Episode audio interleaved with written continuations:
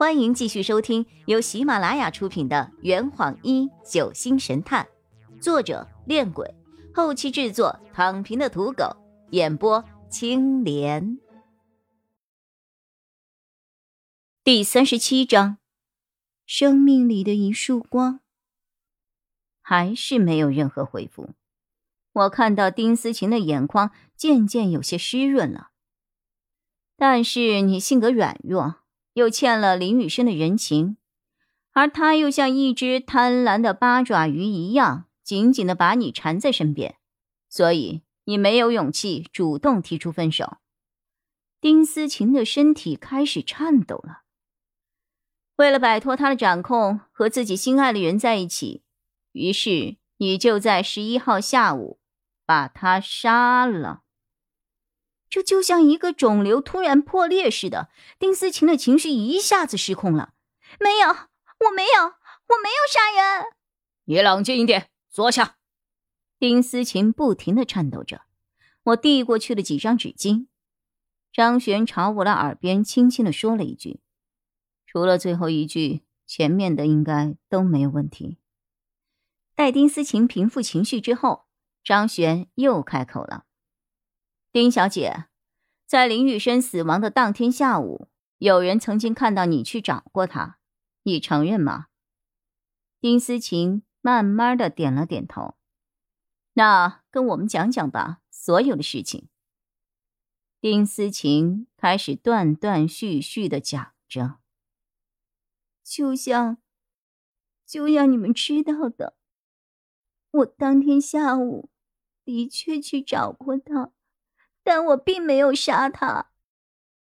我和他一起快一年了，但我一点都不快乐。他喜欢抽烟，又爱喝酒，每次喝醉了都要拿我发泄，我实在受不了了。但是，但是我又不能够离开他。当初。为了帮爸爸还债，他借给了我们家很多钱。如果我在这个时候提出分手的话，他就会叫人找我爸爸催债的。我没有办法，我真的没有办法。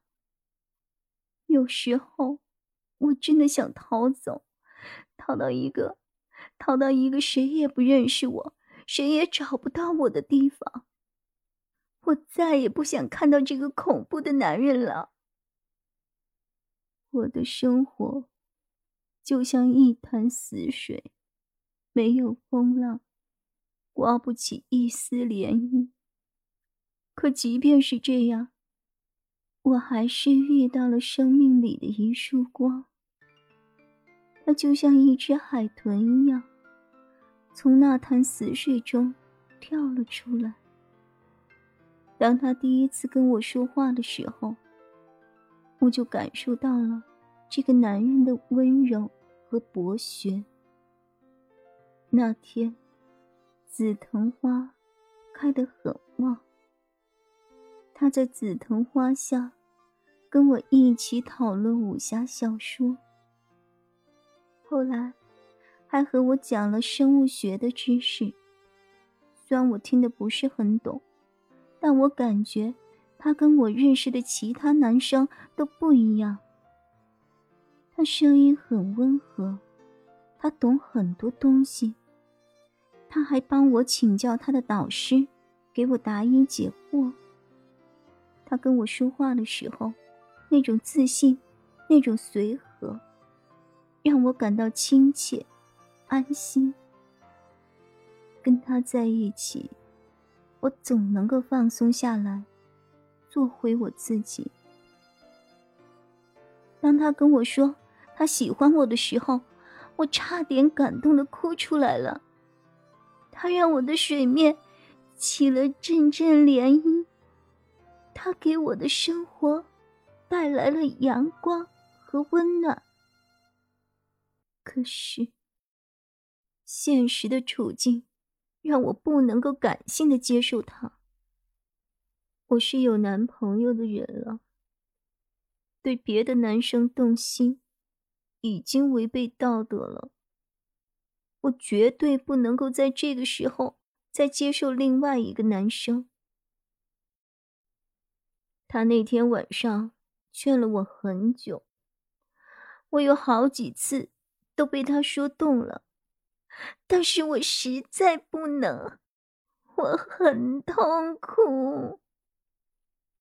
明明更爱我的人就在我的眼前，明明我也喜欢他。可我却不能，不能和他在一起。我每一次看到他脸上失望的表情，我的心，我的心就像被刀割一样。我很明白，我在伤害自己的同时，也深深的伤害了他。我的心很乱。当他第二天又来找我的时候，我连看他的勇气都没有。他跟我说，再过几天就要跟导师离开这儿了，希望在这之前我能够好好考虑一下。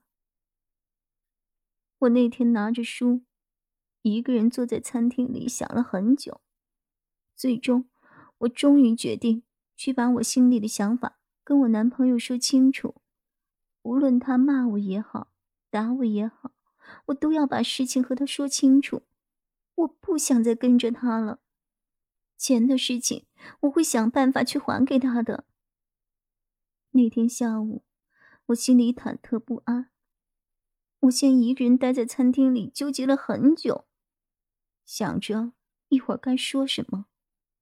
不久，我就去阳台上找他了。可当我站在他的面前的时候，话到嘴边，又说不出来。